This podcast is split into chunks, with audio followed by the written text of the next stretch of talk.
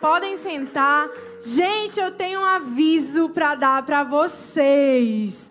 Mas antes de dar esse aviso, solta o vídeo aí, porque eu acho que o vídeo vai avisar melhor que eu.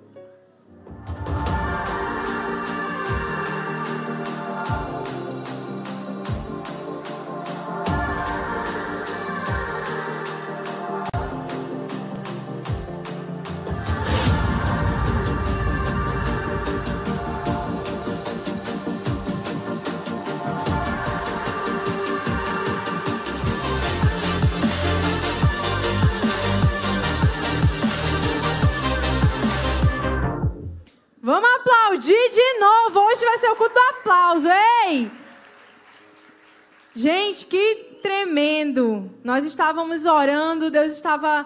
A gente estava orando para o Senhor. Senhor nos mostra qual é a praça, nos mostra qual é o local que o Senhor quer nos usar. E a gente estava orando ao Senhor. E depois do drive-thru aqui, nós saímos com um grupo de pessoas que estava ali. E dentro do carro, a gente foi numa praça, foi em outra, não é, não é, não é. Mas teve uma hora que a gente do nada parou, começou a orar, olhou para o lado, a gente estava do lado da praça. A gente falou, acho que é aqui, acho que é aqui. E um dos, meninos já tinha falado, olha, mas tem tal praça, tem tal praça. E a gente nem, nem pensava, nem pensava. Quando olhou para o lado, já estava na praça que o menino tinha dito. Então, assim, Deus realmente nos mostrou o nosso local do Revival Movement. Amém?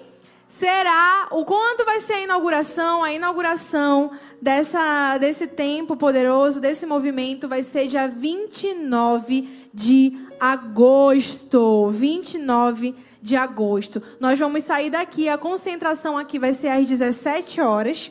Nós vamos ter um tempo aqui de oração, vai ter ônibus para nos levar e nós vamos chegar lá e vai ser um tempo extraordinário. Amém?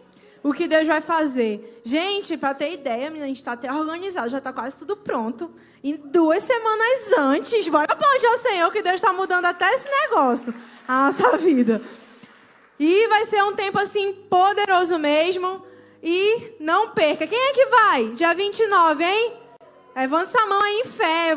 Diz assim: Eu vou em nome de Jesus. Eu creio que eu vou estar tá lá. Fala com teu pai, fala com a tua mãe. Vai ter ônibus de ida, ônibus de volta. Nós já pedimos também do apóstolo para ter ali um segurança para estar tá de olho. Podem ficar tranquilo que vocês vão estar seguros, amém? E gente, a praça é linda, tem um lugar assim pronto para gente. Dire assim, fizeram pensando na gente, parece o local já perfeito para a gente começar ali uma ação. E a melhor coisa dali também é que é perto de várias casas. Então nós vamos conseguir fazer um evangelismo eficaz ali naquele local. Vai ser assim Estou com grandes expectativas da parte de Deus para o que Deus vai fazer ali naquele lugar. Amém? Fique com essa expectativa também, participe, porque vai ser algo maravilhoso. Hoje nós vamos falar novamente sobre o tema adoção. Nós vamos estar falando sobre paternidade, nós vamos estar falando sobre a síndrome do órfão. Semana passada foi falada sobre paternidade, foi falado sobre orfandade. Felipe é, falou muito bem sobre a questão relacional mesmo de paternidade. Foi algo extraordinário que aconteceu semana passada. E hoje nós vamos estar dando continuidade sobre algumas coisas que o Felipe falou semana passada. Eu vou pegar duas frases que ele falou semana passada e eu vou mergulhar um pouco mais nelas. A primeira frase que o Felipe falou, eu quero que você, antes da gente começar essa palavra, vamos fechar os olhos, para que o Senhor ele abra a tua mente, ele abra o teu coração, para que você ouça a palavra de Deus e ouça aquilo que ele quer te entregar nessa noite. Que não seja eu, mas que seja o Espírito Santo de Deus. Senhor meu Deus, eu consagro, meu Pai, esse tempo a Ti, essa palavra a Ti. Tudo que eu vou falar que não seja de mim, mas que seja do Teu Espírito Santo através da minha vida. Meu Deus, que toda síndrome de órfão, meu Deus, todo pensamento, toda atitude, se tem alguém aqui, meu Deus, que está vivendo isso que eu vou ministrar hoje, eu oro para que no nome poderoso de Jesus, que haja libertação nessa noite, que correntes sejam quebradas e que mentalidades sejam mudadas pelo nome nome poderoso de Jesus. Amém. Amém? O primeiro ponto que eu quero falar com vocês hoje é uma, uma palavra que ele falou semana passada e que eu vou aprofundar um pouco mais, que é as relações, a relação, as, as relações paternais erradas definem muitas vezes a forma que eu vejo Deus. Interfere de forma realmente real, não é uma coisa que é mentira. Quando eu tenho um relacionamento errado, quando eu tenho uma ideia errada de quem é pai, automaticamente essa ideia ela vai interferir no meu relacionamento com Deus. Isso é uma verdade e isso pode ser de duas formas: ou um pai muito autoritário, ausente, ou um pai muito legal e super liberal, super de boa que deixa você fazer tudo e não se preocupa muito. Aí você pode olhar para um Deus Pai e achar que ele é super liberal e que ele não tem regras, ou você pode também olhar para o Senhor e dizer: "Meu Deus, ele é muito autoritário, ele é aquele Deus que a gente não pode chegar perto e por esse motivo eu não não vou ter relacionamento com Deus". E isso é uma verdade, talvez você possa estar vivendo isso hoje. Talvez as relações paternas que você teve de dificuldade errada, situação com seu pai, ou situação com um tio, um tio, um avô, alguma situação que foi errada e de alguma forma pode ter interferido diretamente no seu relacionamento com Deus. Isso é uma verdade. Como que isso acontece? Um exemplo. Quando você tem uma amiga, você tem uma amiga e o nome dela é Juliana. Espero que não tenha nenhuma Juliana aqui, que eu tentei fazer um nome assim, bem aleatório. Alguém tem alguma Juliana aqui? Poxa, Juliana, mas tu não é assim não, que eu vou dar aqui um exemplo, tá? Mas tu não é assim não. Juliana. E aí essa tua amiga, você era muito amiga dela, tu sofre uma traição muito forte. A Juliana foi assim, não foi uma traiçãozinha, não foi ela falar mal de ti, mas foi uma traição forte. E aí passa um tempo, você fecha seu coração, e aí você está andando no lugar e você olha para uma pessoa e diz: Olha, essa pessoa é tão legal, essa menina parece ser legal, eu acho que eu vou começar a ser amiga dela. E quando tu chega perto, tu pergunta o nome dessa menina. Aí essa menina diz que o nome dela é Juliana. Qual vai ser o teu primeiro a tua primeira é, reação, tu vai dizer, Deus que me livre. Eu achava que eu ia ser amigo dessa menina, mas por causa do nome dela, que me remete a um trauma que eu vivi, a uma traição que eu vivi, não quero papo com essa Juliana. Muitas vezes isso acontece com Deus. Isso acontece com Deus. Como a gente tem uma má relação com o nosso Pai, como a gente tem uma má relação, uma, uma relação equivocada com alguém que faz uma figura de pai na nossa vida, quando a gente olha para Deus e Deus se denomina o quê? O quê? Pai. Aí o que, que acontece? Trava. Você fica travado, você não consegue ter relacionamento, porque te remete a uma coisa que você sofreu e talvez até agora ainda esteja mal resolvido. Além de interferir, pode dar uma coisa que é muito pior, que é uma visão distorcida de quem é Deus. Dá uma visão distorcida de quem é Deus. E isso é muito pior do que interferir até na relação. Por exemplo, eu estava falando com uma moça um tempo atrás, uma, uma jovenzinha, e ela estava desesperada, ela estava chorando muito, muito, muito, muito. E aí eu fui querer saber o que está acontecendo, o que está acontecendo. E aí ela falou bem assim, o pai dela estava com suspeita de Covid. E o pai dela estava ficando bem debilitado, estava com suspeita e não estava muito bem.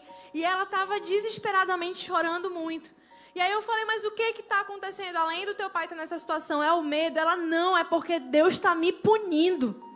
Deus está me punindo porque ela simplesmente leu algumas coisas que ela não poderia ler e ela viu também coisas erradas e por esse motivo de ela ter visto e de ela ter lido coisas erradas, ela achava que quando, como ela viu, fez isso, ela estava fazendo isso errado, tinha tido essa recaída e o pai dela em seguida ficou com Covid, o que, que ela achou?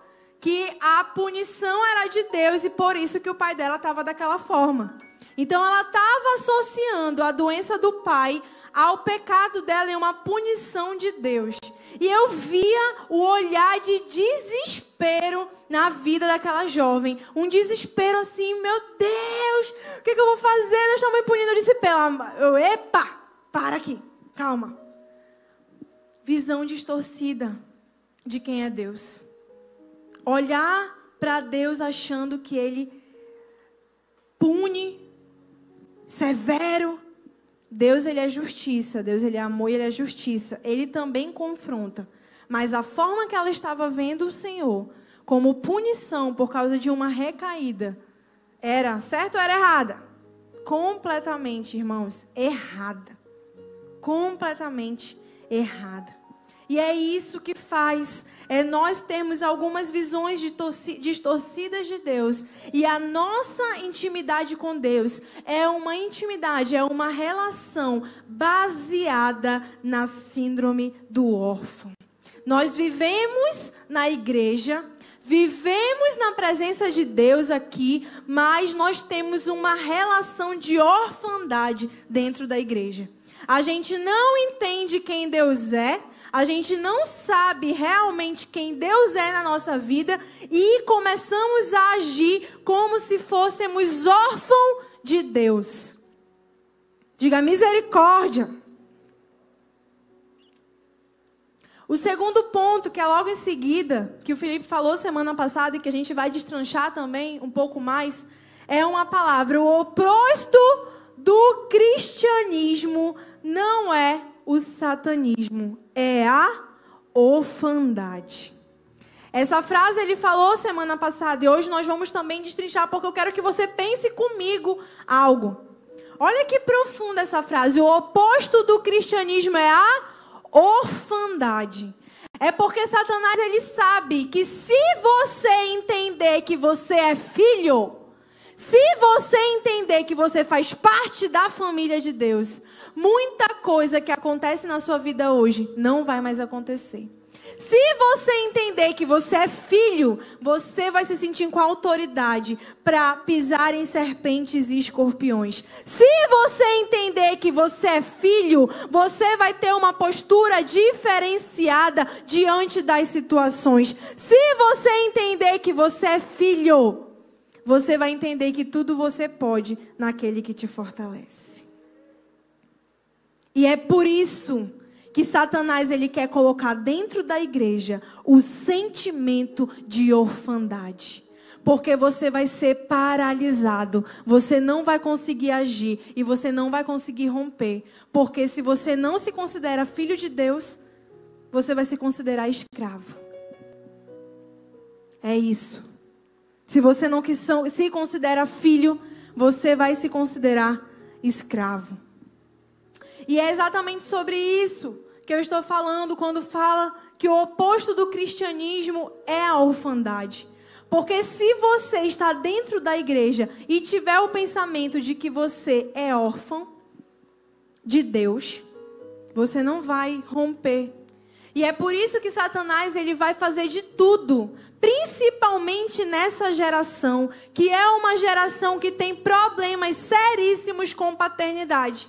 Se eu for falar agora, bem assim, levanta a mão quem tem problema com o pai. Não vai levantar, porque quase todo mundo vai levantar a mão. Tem problemas. Essa geração é uma geração que tem problemas de paternidade. E a gente olha para o Brasil e a gente vê que o calcanhar de Aquiles do Brasil é a paternidade.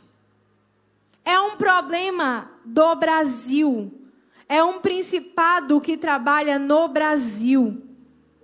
Então não é só a Almir Centro-Sul que tem essa situação com pais ou com paternidade, mas é um principado que assola o Brasil.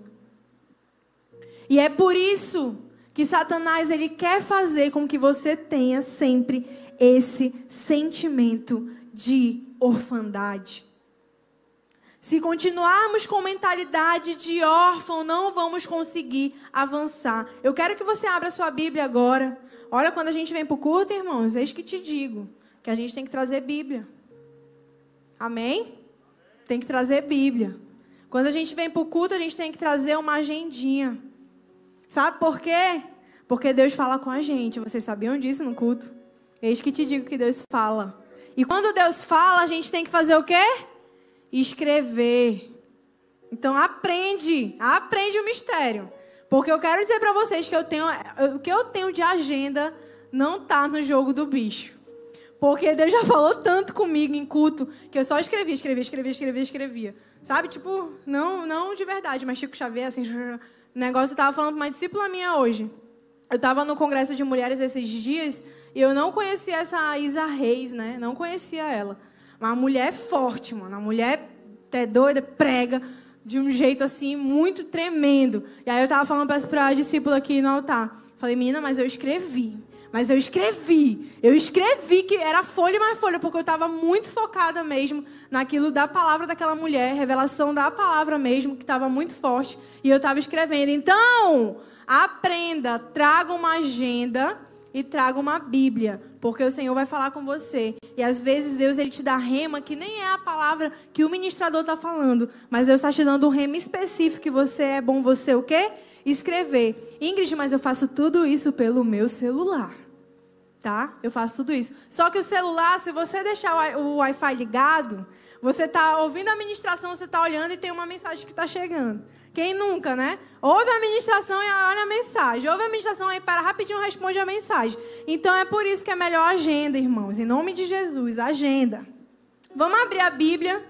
Quero que você abra sua Bíblia agora em Lucas Cadê? Lucas 15, 11 a 32. É a história do filho pródigo. Mas essa história a gente tem muito que aprender com essa história. Porque nós vemos, nós vamos ver nessa história duas coisas.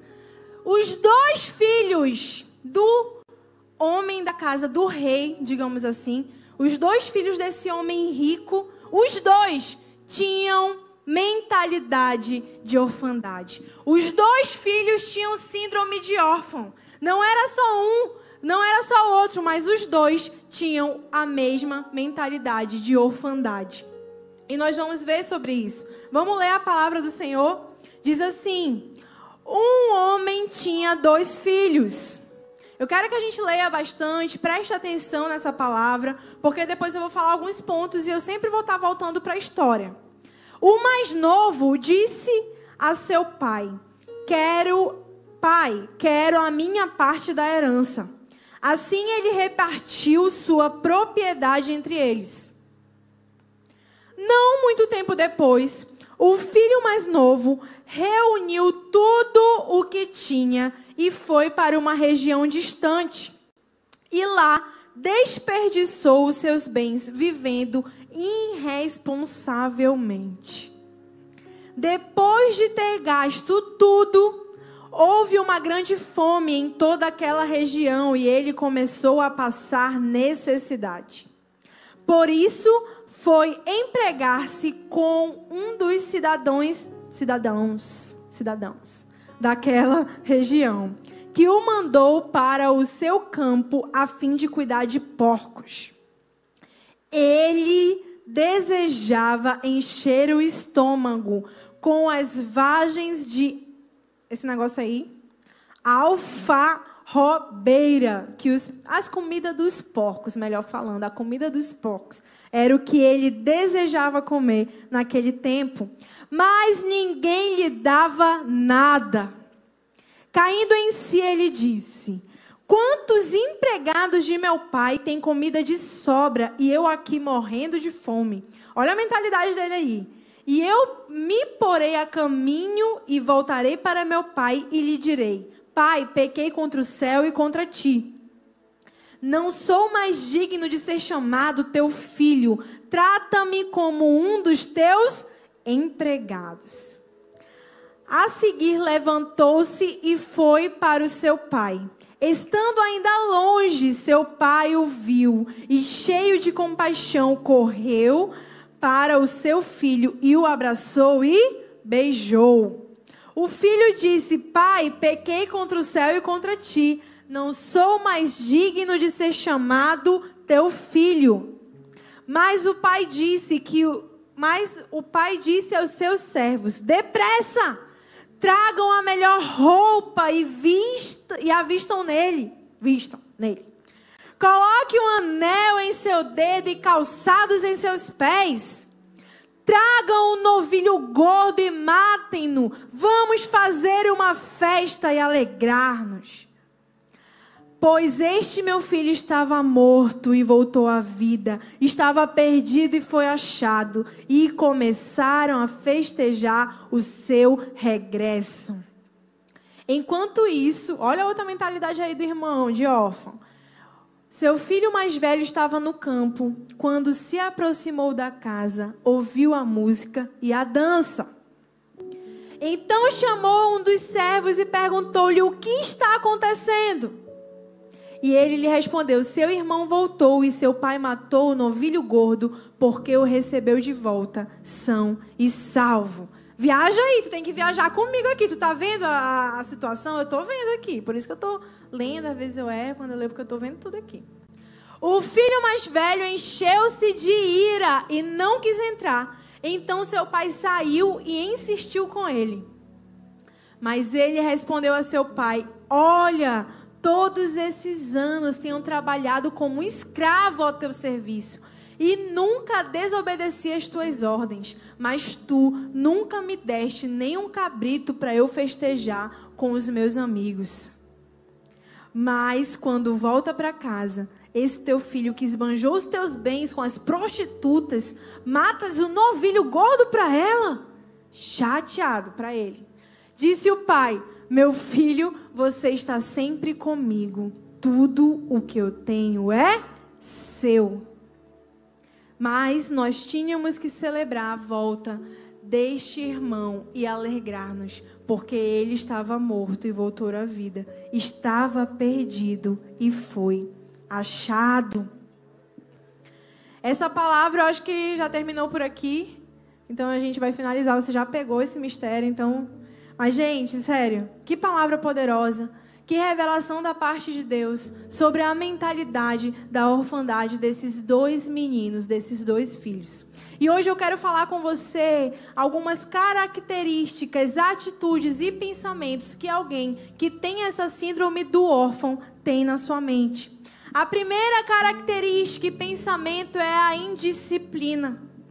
Indisciplina, dificuldade de lidar com autoridade, dificuldade de obedecer comandos.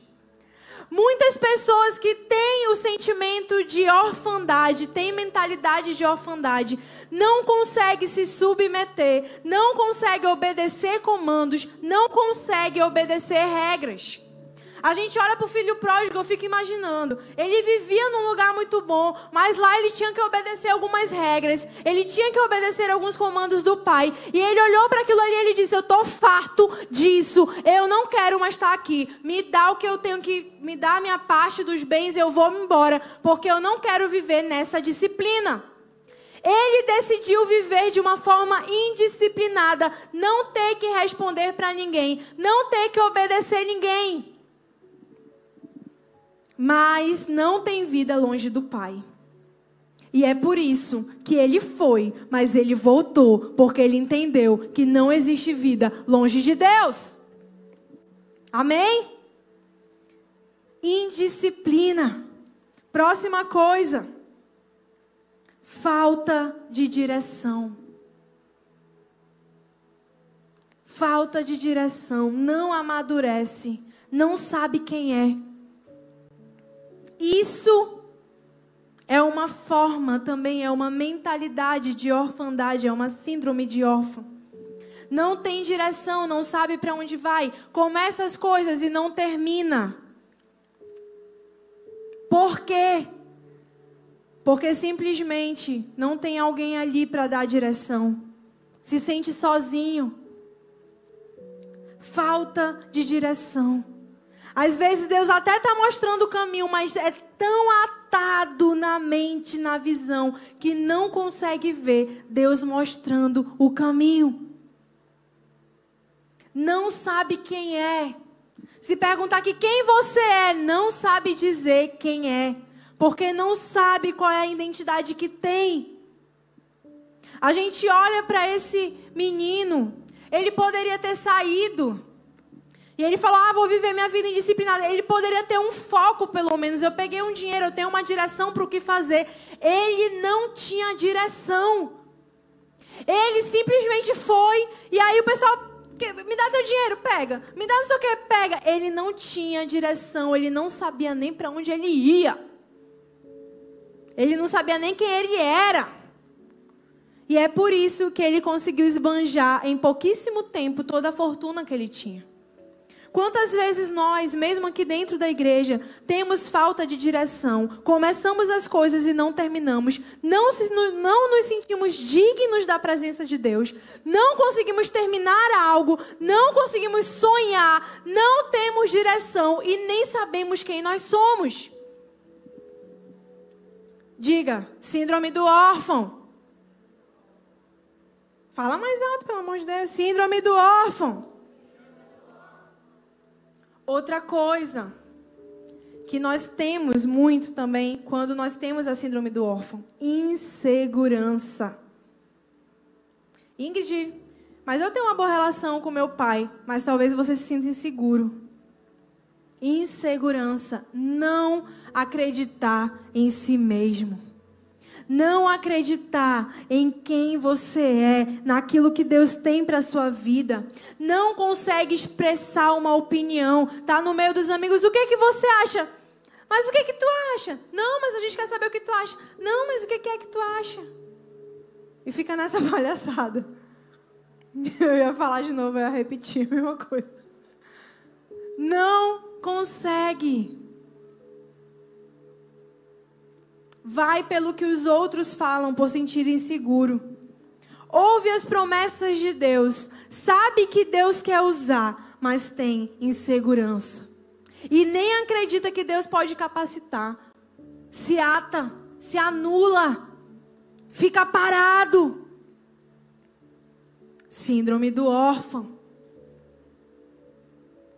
Eu fico imaginando que ele até nem queria gastar o dinheiro dele assim muito rápido, o filho pródigo. Mas ele não, ele tinha tanta insegurança nele que ele nem conseguia dizer: "Ei, para de gastar meu dinheiro desse jeito. Vamos fazer outra coisa, vamos tentar investir". Ele até pensava, mas ele era tão inseguro que ele não conseguia. E aí as pessoas, na Bíblia fala sobre isso, as pessoas que falavam: "Ei, vamos gastar nisso". Síndrome do órfão. Outra coisa que o órfão, o síndrome de órfão tem, depender da opinião dos outros.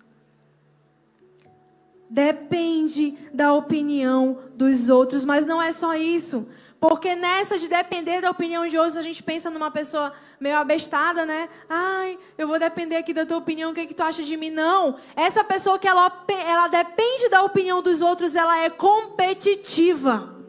Mas não é aquele competitivo saudável, não. Ela é competitiva ao extremo. Ela tem dificuldade de fazer relacionamento. Ela se move por causa de ela quer ser reconhecida. Ela começa a fazer as coisas, mas ela quer ter reconhecimento. E quando esse reconhecimento não vem, o que que acontece? Não tem mais motivação para fazer. Tá na casa de Deus, é chamado para fazer alguma coisa, vai, faz. Mas aí a Ingrid, que é toda desligada, não conseguiu ver, não conseguiu dar um, um elogio para a pessoa. Não venho mais, não faço. Por que ela não percebeu? Eu acabei de olhar aqui para ti, não te mandei a mensagem, misericórdia. Eis que é tu mesmo, Giselda. Meu Deus, tô, tô devendo mandar uma mensagem ali para Giselda, misericórdia. Eis que te digo, toda síndrome de órfão sobre ti. Sai! Mas ela é curada, ela sempre me vem e me abraça. E glória a Deus, obrigada. Obrigada, Senhor. Mas a síndrome do órfão. E essa pessoa ela é competitiva, ela quer ser reconhecida e ela tem dificuldade no serviço, tá? Ela não serve não. Ela não gosta de servir. Sabe por que ela não gosta de servir? Porque ela acha que se ela servir, se ela se colocar na posição de servo, ela vai parecer escravo. E que na verdade quem tem esse pensamento, ele já é escravo. E aí, essa pessoa ela depende da opinião dos outros, ela quer ser reconhecida, Ela é competitiva e ela ainda não serve, porque se ela servir, ela acha que ela vai se tornar menor. Sabe? É aquela história que está lá em. E eu vou dar logo a resposta real para essas outras, eu vou responder depois. Mas essa questão que acontece, Jesus estava ali no meio dos discípulos e os discípulos estavam: quem é maior? Quem é menor de nós? Quem não sei o quê? Estava nessa conversa, nessa leseira. Quem é maior? Quem é menor? Quem fala melhor? Sabe por que eles estavam discutindo sobre isso? Nessa situação, teria alguém que lavar os pés. E o menor, ele ia lavar o pé dos doze, de todos eles. E aí, quem é melhor? Quem é melhor? É tu? Não, é tu. Ah, sou eu. Ah, não sei o quê. E ficava nessa palhaçada. Jesus olhou para a cara deles. Jesus levantou. Ele pegou a bacia. E o que, é que ele foi fazer? Lavar os pés dos discípulos. Porque ele mostrou que não é a função que você faz, mas é quem você é. Foi isso que ele mostrou. E é exatamente isso. Nós precisamos romper com essa mentalidade. Isso vai acontecer hoje, pelo nome poderoso de Jesus. Mas foi isso que aconteceu com aquelas pessoas. Elas tinham essa mentalidade. Deus estava ensinando na prática que essa mentalidade ia levar eles para a paralisia espiritual. E aí Jesus viu a palhaçada lá, peraí, deixa eu lavar o pé de vocês todinhos para mostrar. Quem que tem que lavar o pé? É o maior, não é o menor, não. Quinta coisa, solidão. Não importa onde ou com quem você esteja, você sempre se sente só. Não importa, o culto foi poderoso, mover de Deus. Aí depois, como é que tu tá? Ai, sentindo sozinho. Sentimento de solidão. Esse sentimento de solidão, ele faz a gente muitas vezes não entender o mover de Deus, faz a gente nem se abrir para aquilo que Deus está fazendo na nossa vida. E o nosso relacionamento com o Pai é desajustado. Sentimentos de solidão, não importa com quem e onde você esteja, você sempre se sente só. Isso é síndrome de orfandade. Vê tudo a partir da necessidade, da escassez. Como é que tu tá? Eu não tô legal não, porque eu tava sem dinheiro e aí eu não consegui comprar tal coisa. Como é que tu tá, menina? Minha mãe pegou uma doença. Mas já tá bem? É, tá bem, mas olha, deixa eu falar aqui da doença dela. A doença que ela pegou. Mas ela tá curada? Não, mas espera aí, deixa eu terminar. O pastor chega, ei, gente, vamos fazer tal coisa. Aí a pessoa chega, não, mas eu acho que a gente não tem que fazer isso não. Vê as coisas a partir da necessidade da escassez. Não consegue ver o agir de Deus. Foca naquilo que não tem. Foca naquilo que precisa. Mas não foca naquilo que Deus está fazendo na tua vida não vê os milagres, os prodígios, o cuidado de Deus, a ação do Espírito Santo, foca só no problema, foca só na escassez e naquilo que tu não tem. Mentalidade de orfandade. Focar naquilo que eu não tenho. Carência excessiva. Eu lembro que quando eu era meu ceguete, que eu estava sem o meu óculos, eu passava e eu não conseguia ver todo mundo. Aí eu não falava com as pessoas, às vezes. Desculpa se você foi uma dessas pessoas. Mas é porque eu não estava vendo você. E aí chegou uma irmã, e olha que era uma irmã adulta, tá, irmão? Se fosse jovem, até que a gente entenderia. Uma irmã adulta, casada tudo mais, chegou com meu marido. A tua esposa, ela é muito metida. Ela passa por mim, ela nem fala. E ela é muito. Olha, sinceramente, eu achava que ela era até meu missionária que falava assim que ela era. Mas olha, ela não é. Mano, falou muito com o Felipe. Aí o Felipe, não, mas deixa eu te explicar. A gente ainda não comprou o óculos dela. Ela é cega, ela não vê nada além do, da primeira e tal, não sei o que, não sei o que. Mano, aí depois que eu descobri, toda vez que eu olho essa mulher na igreja, eu caço. Eu vou lá, oi, tudo bem? Como vai? Porque eu falei, eu tô de óculos agora, eu vou falar com essa mulher para ela ser curada pelo nome de Jesus. Mas essa carência excessiva quer atenção. Olha para as pessoas e já tem aquela coisa, não gosta de mim. E não importa o que a pessoa faça, não importa o que os amigos tentam fazer, ainda continua com um buraco na alma, com uma lacuna, com um negócio, ai, falta alguma coisa, falta alguma coisa. Tem esse sentimento de carência extremo. Não importa o mover do espírito, não importa. Sempre sente carência excessiva e necessidade de atenção. Síndrome de orfandade. Vocês percebem que, sabe por quê? É o oposto do cristianismo. Não sei se você está percebendo, mas anula o poder de Deus. O sentimento de orfandade, ela anula o poder de Deus. Se eu chegar para ti e dizer, Jesus morreu na cruz por ti, ele te amou tanto que ele morreu na cruz por ti, o sentimento de órfão, ah, é, ah, mas eu queria mais. Ah, mas eu ainda não consigo sentir. O sentimento de orfandade, ela anula, ela não consegue ver as coisas boas. Ela não consegue ver o mover do Espírito. Talvez você esteja aqui essa noite dessa forma, não conseguindo ver e tá começando a olhar, ouvir o que eu estou falando e dizendo: Meu Deus, eu tenho alguns sentimentos muito parecidos. Hoje é o dia da tua libertação, amém? Próximo, que é o último falta de pertencimento. Não se sente parte, tá aqui na igreja, está na rede revival, chega aqui, ah, eu não me sinto parte desse lugar. Eu não me sinto amigo das pessoas. Eu não consigo. Vai para a célula, chega ali na célula, ah, eu não consigo aqui. Não, não, não se sente parte de nada. Não tem pertencimento do lugar.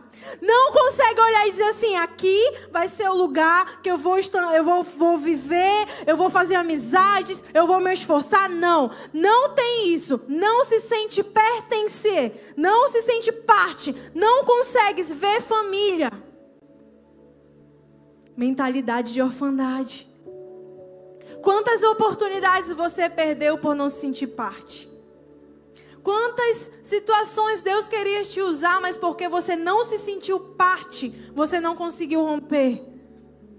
Sentimento de orfandade atitudes e pensamentos que provam exatamente isso, de que eu vou, eu falei essas oito, mas tem algumas outras, principalmente quando você não busca Deus achando que Ele tem problemas demais, que Ele está cuidando do pessoal lá na África, mas Deus ele tem situações que você não precisa falar para Ele, que você não conversa com Ele. Deus está querendo trazer essa mudança e o entendimento de que você é Filho, fale comigo, filho. Porque, gente, a principal característica de Deus, qual é a principal característica de Deus? É que Ele é Pai. Ele poderia ter escolhido no Novo Testamento ser chamado de outra forma, mas Jesus veio através de Jesus. Nós entendemos que a parte, a frase que ele mais gosta de ser chamado é Pai. No Novo Testamento tudo muda, ele começa a falar, Deus, Jesus, fala muito sobre paternidade. E as orações dele, ele se refere a pai. Nós falamos até sobre isso semana passada. Lá em Efésios fala exatamente sobre Deus Pai ter nos chamado e ter nos predestinado para algo. E ele fala que nós somos chamados, nós somos predestinados para sermos adotados pelo Pai. Mas nós vamos focar em Romanos, lemos também semana passada, mas é o tema dessa palavra, é o tema, é o versículo, o tema dessa palavra, Romanos 8,15. Abre aí na sua Bíblia, Romanos 8,15. E agora eu vou falar vários versículos, então vai ser, tem que ser um papo que a gente vai. Tá quase para terminar. Pois vocês não receberam o espírito que os escravize para novamente temerem, mas receberam o espírito que adota como filhos, por meio do qual chamamos, clamamos Pai. Próximo. O próprio Espírito testemunha no nosso espírito de que somos filhos de Deus. Acho que tem mais um, até o 17. Se somos filhos, então somos o quê? Herdeiros. herdeiros de Deus e co-herdeiros com Cristo, se de fato participamos dos seus sofrimentos, para que também participemos da sua glória. A palavra está falando: ei, ei, entende isso aqui. Eu te chamei para ser filho. E quando você tem esse entendimento, o Espírito Santo de Deus testifica no espírito humano de que nós somos filhos. Amém? E qual é essa mentalidade? Ingrid, como é vou vencer isso? Eu estou conseguindo ver várias situações que eu tenho realmente síndrome do órfão. Como eu vou mudar isso na minha vida? Você precisa ajeitar o seu relacionamento com o Pai. Como mudar isso? Ajeitando, começando a mudar, começando a transformar o seu relacionamento com o Pai, que é Deus. Porque Deus Pai, Ele é o Pai perfeito. Ele é o Pai que pode todas as coisas. A partir do momento que você ajusta o seu entendimento, ajusta a sua, você ajusta a sua visão de Deus, você ajusta o seu relacionamento com Deus. Você, como eu vou fazer isso? Como eu vou ajustar a gente? Busque a Deus. Busque a Deus. Você buscando a Deus, você vai estar mais próximo dele. E quanto mais próximo de Deus, mais a sua mentalidade correta de quem Deus é vai fluir na sua vida. E o que que o filho ele entende? O que que o filho sabe? Qual é a mentalidade de filho? A mentalidade de filho é que, presta atenção nisso aqui, ele entende que a vontade de Deus ela é boa, ela é perfeita e ela é agradável. Ele tem esse entendimento, então ele ama a Deus e ele não tem dificuldade de obedecer. Essa mentalidade de filho. A mentalidade, o filho, ele sabe que quem dá a direção é o pai. Existe aquela frase que diz: Conheça a Deus, senão jamais você conhecerá a si mesmo. Essa frase mudou a minha vida. Eu era muito novinha quando eu ouvi da boca de uma ministradora. Tinha uns nove anos de idade. E aquilo pegou e entrou no meu coração. Conheça a Deus, senão jamais você conhecerá a si mesmo.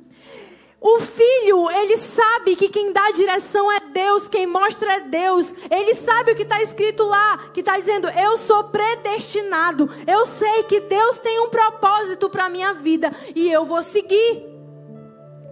Ele não tem dificuldade com indisciplina, porque ele entende quem é Deus. O que que o filho, ele sabe também. O filho, ele entende. Sabe aquela questão, eu estou falando aqui várias situações que estão indo de encontro àquilo que eu falei. Se sente inseguro. O filho, ele entende uma coisa muito certa, que Deus, ele é pai. E é ele quem me fortalece. Ele entende que é nele que eu posso todas as coisas. Então a insegurança, ela vai embora. Sabe por quê? Porque não tem nada a ver comigo, tem tudo a ver com Deus. O filho entende isso. O filho entende ali em Salmos. Abre a sua Bíblia, por favor. Tentar ver tudo. Né? Perdão, Salmos não. Filipenses 4,13. Palavra que todo mundo sabe. Todo mundo já ouviu. Tudo posso naquele que me fortalece. A mentalidade de filho, ela vem. Ingrid, como que eu vou vencer a síndrome? Tudo que eu tô te falando agora, quando vier o pensamento de orfandade sobre a tua vida, tu vai repreender. Amém? Quando vier um sentimento de insegurança, você vai dizer, na Bíblia fala, tudo posso naquele que me fortalece. Quando Jesus estava no deserto, você não acha que o sentimento, a síndrome de orfandade não quis setar a mente dele? Ele estava ali sozinho. Depois de 40 dias sem comer nada, com fome, sabendo o que esperava ele lá na frente. E aí o cão vem, ei, por que tu não manda os anjos? Por que tu não faz isso? Por que tu não faz aquilo? Você não acha que essas setas malignas não povoaram a mente de Jesus? Cadê Jesus? Cadê meu Deus? Cadê meu Pai? Mas ele tinha a mentalidade forte de que ele era filho. E quando essa situação veio, quando a visitação veio, ele voltou com a palavra. Amém?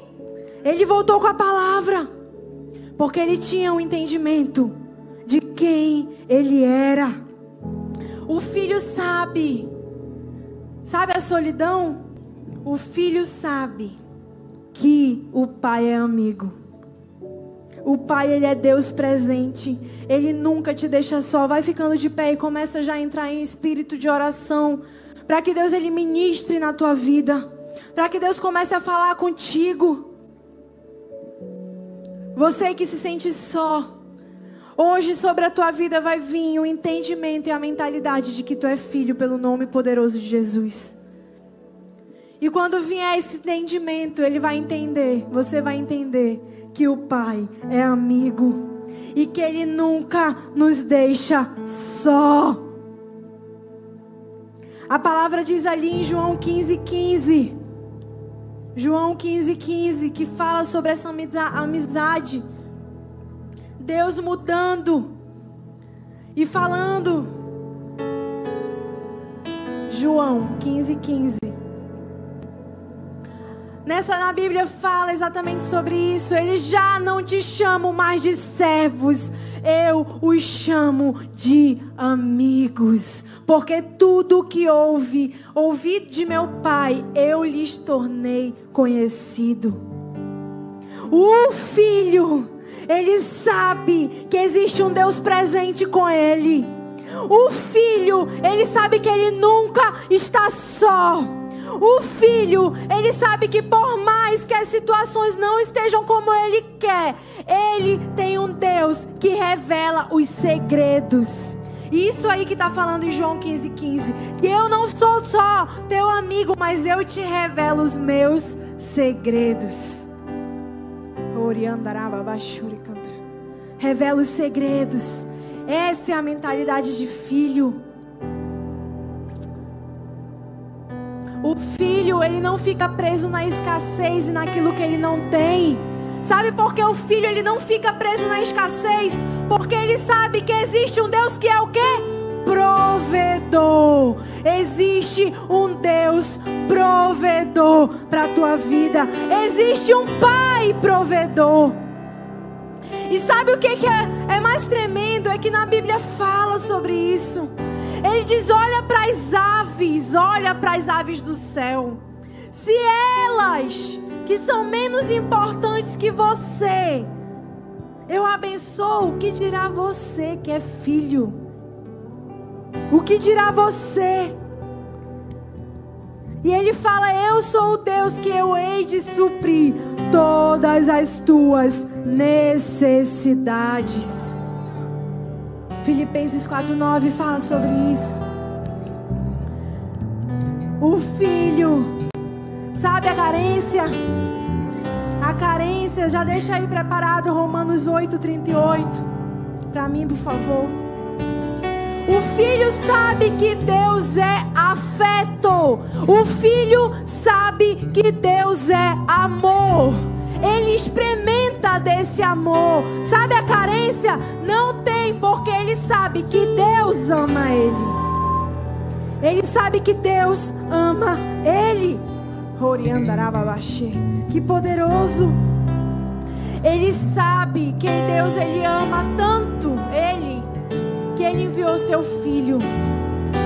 Não existe coisa mais poderosa, não existe amor mais forte do que o amor de Deus por nós. E lá em Romanos 8, 38 diz assim: Olha isso, gente.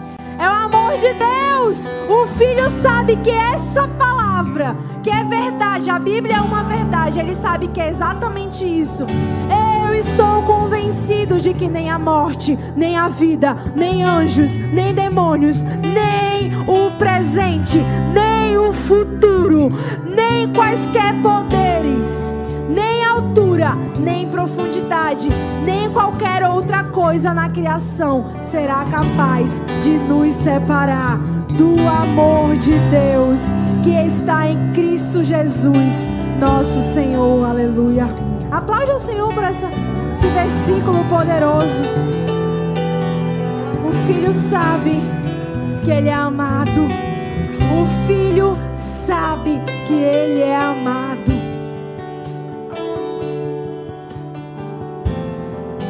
O filho sabe que Deus ele é abrigo. Sabe essa questão de pertencimento? O filho sabe que Deus é abrigo. E o mais tremendo disso, eu acho que está em João 8,35. Ele não é só abrigo, mas ele fala algo, João 8,35. Ele diz assim: o escravo não tem lugar pertencente na família, mas o filho pertence a ela para sempre. E a palavra de Deus ali também é em Efésios 2:19. Deus ele não só te chama de filho, mas ele faz você pertencer.